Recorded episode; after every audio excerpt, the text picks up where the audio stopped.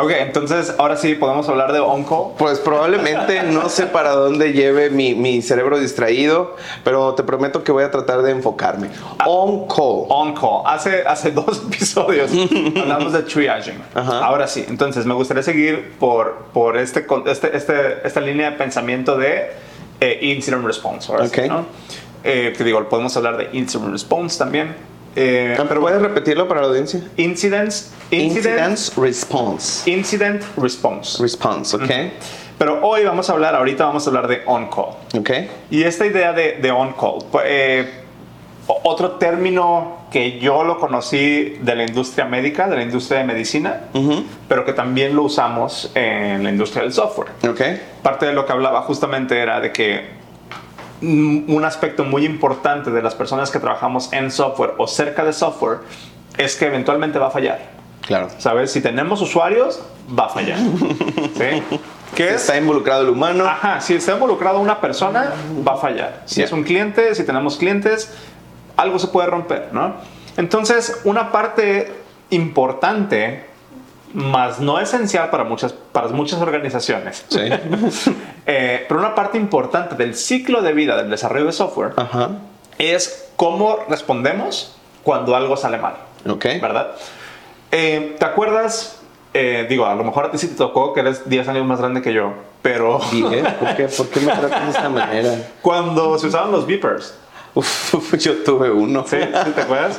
¿Te acuerdas de los beepers? Claro. Nunca- yo nunca entendí cómo funcionaron porque ya no me tocaron a mí. ¿Pero qué, qué, qué no entendías? Pues, ¿cómo, cómo hacías para llegar, para mandar un mensaje a esa madre? No, Ah, yo te digo, yo te digo, yo te digo, no, era muy divertido. Ahorita me explica.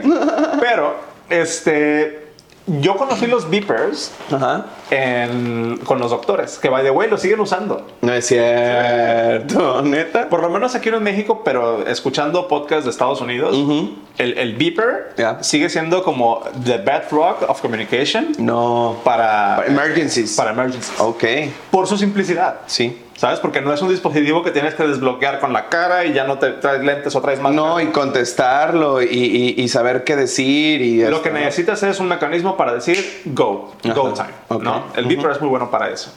Eh, y justamente para eso utilizan mucho los beepers. Tú cuando ves una serie, eh, tú ves a los doctores que traen su beeper en el cinturón y de repente pip, pip, pip, pip, pip, salen corriendo. güey. Yo no sabía que seguían utilizándolo porque la última serie que vi de Doctor era Doctor House Ah, ya. o este Grey's Anatomy, entonces no, pero es- es de los 90s, 2000 eso. Pero, pero sigue siendo un método muy, muy común y muy usado justamente por su simplicidad. Ese doctor que cuando le, pica el, eh, cuando le pita el beeper sale Ya. corriendo, Ajá. ese doctor estaba on call. On call. ¿sí? ¿Qué significa eso? Yo te, digo- yo, yo, yo te puedo explicar. La gente que sabe inglés, este, pero que le hace falta un poco de contexto, puede pensar que on call es estar en llamada. En llamada. Y I'm no. on a call. On a call, right? De hecho, la expresión correcta cuando estás en una llamada y, y alguien te pregunta, tú puedes decir que estoy in a call. In a call. Entonces ahí cambia la preposición in on. Ok. Cuando estás on call es como decir que estás on duty, On duty, exactamente. ¿Verdad? A espera. Disponible, Disponible, ok, ok. ¿verdad? Disponible, available, este, todos, todos estos términos que dicen que échale, aquí estoy. Listo para la acción. Exacto. Y, y justamente de eso se trata. En el, en el contexto de software se dice que alguien está on call cuando hay un equipo de personas, que ahorita vamos a hablar en el siguiente término de eso, hay un grupo de personas que durante ese momento, durante esa semana, ese, de, ese mes, ese, ese día, Ese deploy que se hizo en Friday. ese deploy que se hizo en Friday, que no lo hagan, chingada madre, eh, está listo para responder si algo falla. por cualquier cosa que suceda. Ahora, hay como un detalle ahí interesante de quién puede estar en on-call. What do you mean? Ajá. La persona que está on-call, como el doctor, se asume que es the last line of defense Ok. in case something goes wrong. Sí. Entonces, ojo aquí, no todos pueden diagonal, deberían estar on-call. Ya. Las personas que están on-call Son las de, de- se las de asume fuego. que pueden llegar a resolver el problema. Entonces, ahí les va como contexto, eh, sobre todo si personas que a lo mejor no tienen tanta experiencia en la industria nos están escuchando. Si tienen menos de tres meses en el proyecto, no deberían de estar on call. Porque puede tronar cualquier cosa y no tienen la experiencia ni la sapiencia para corregirlo. Exactamente. Ok.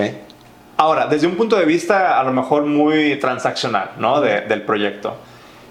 Pero la experiencia de estar on call sin la preparación adecuada es estresante como no tienes idea.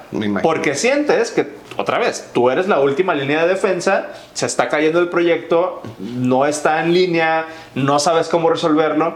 Hay entrenamientos, hay trainings particulares para saber cómo responder a emergencias en software. Ya. Entonces, estar on call puede sonar como una medallita que te pones de, ah, estoy on call significa que soy muy chingón.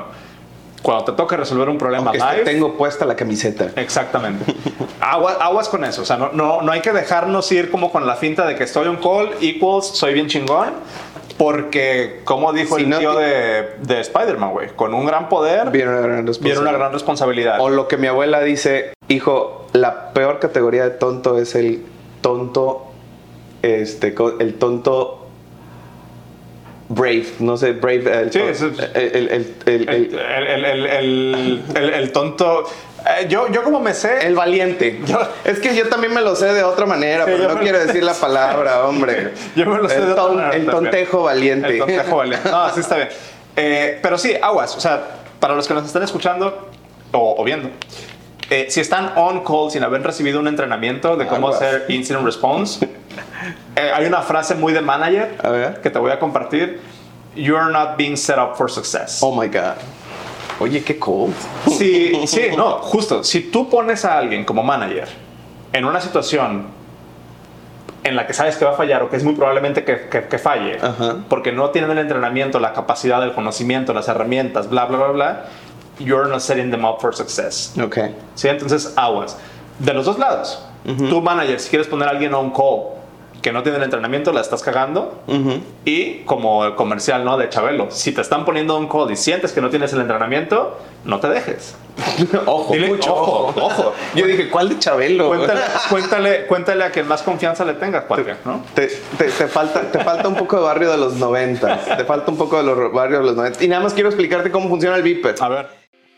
Hola, ¿qué tal? Soy Darwin y en menos de un minuto regresamos con este episodio. Pero antes quiero hacerte una recomendación. Si estás escuchando este podcast, claramente estás buscando mejorar tu inglés a nivel profesional, ya sea para conseguir un mejor puesto dentro de una organización o tal vez tener clientes en el extranjero, o probablemente aplicar para esa vacante que te pide un alto nivel de inglés, o sencillamente porque quieres entender más de cómo hablan los devs alrededor tuyo. Cualquiera que sea el caso, déjame invitarte a que te unas a nuestra comunidad de Inglés para Devs en donde ciertos de personas como tú ya están haciendo networking y al mismo tiempo están mejorando su inglés todos los días con nuestras rutinas y ejercicios diarios de práctica, así como nuestros círculos de conversación semanales para practicar tu inglés tanto escrito como oral y gozar de feedback mío y de mis teachers en tiempo real. Formar parte de nuestra comunidad es bastante sencillo, solo manda un mensaje directo en Twitter o Instagram en la cuenta arroba darwenglish. Esto es arroba D A R W I N G